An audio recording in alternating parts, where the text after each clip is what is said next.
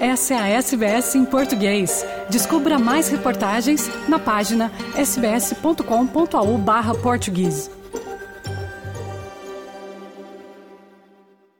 Momento histórico para o futebol feminino português a equipa do treinador Francisco Neto derrotou Camarões por 2 a 1 no último playoff e garantiu pela primeira vez o apuramento para a Copa do Mundo que este ano será disputada na Austrália e Nova Zelândia entre 20 de julho e 20 de agosto. A vitória ocorreu sob emoções nos minutos finais. Diana Gomes abriu o marcador aos 22 minutos de partida, mas as camaronesas empataram com Ajarra Nijoiá aos 89 minutos de partida.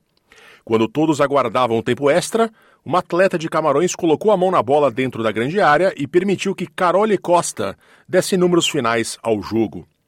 A primeira participação de Portugal no Mundial terá início no grupo E, que é um dos mais difíceis, ao lado de Estados Unidos, Países Baixos e Vietnã. As norte-americanas e holandesas fizeram a final da última Copa, vencida pelos Estados Unidos em 2019. Os três duelos de Portugal na fase de grupos ocorrerão na Nova Zelândia. A estreia contra as holandesas será em Dunedin, a 23 de julho.